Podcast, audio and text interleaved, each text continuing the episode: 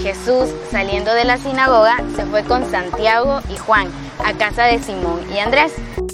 La suegra de Simón estaba en cama con fiebre y, Jesús, y a Jesús le hablan de ella. Se acercó y tomándola de la mano, la levantó. Hola, hola amigos, ¿ya estamos listos para remar mar adentro? Bienvenidos a Un Minuto con Jesús. Mi nombre es Sofía. Y yo soy Marian. Hoy Jesús ya va a predicar acompañado de los primeros apóstoles. Él no ha venido a predicar teorías y doctrinas.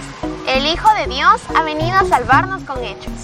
Por esto, cura a todos los enfermos que le lleven.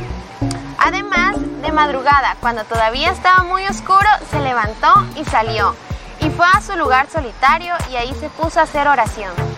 La oración, este es el remedio. Acompañarnos en Un Minuto con Jesús. Nos vemos este domingo en misa.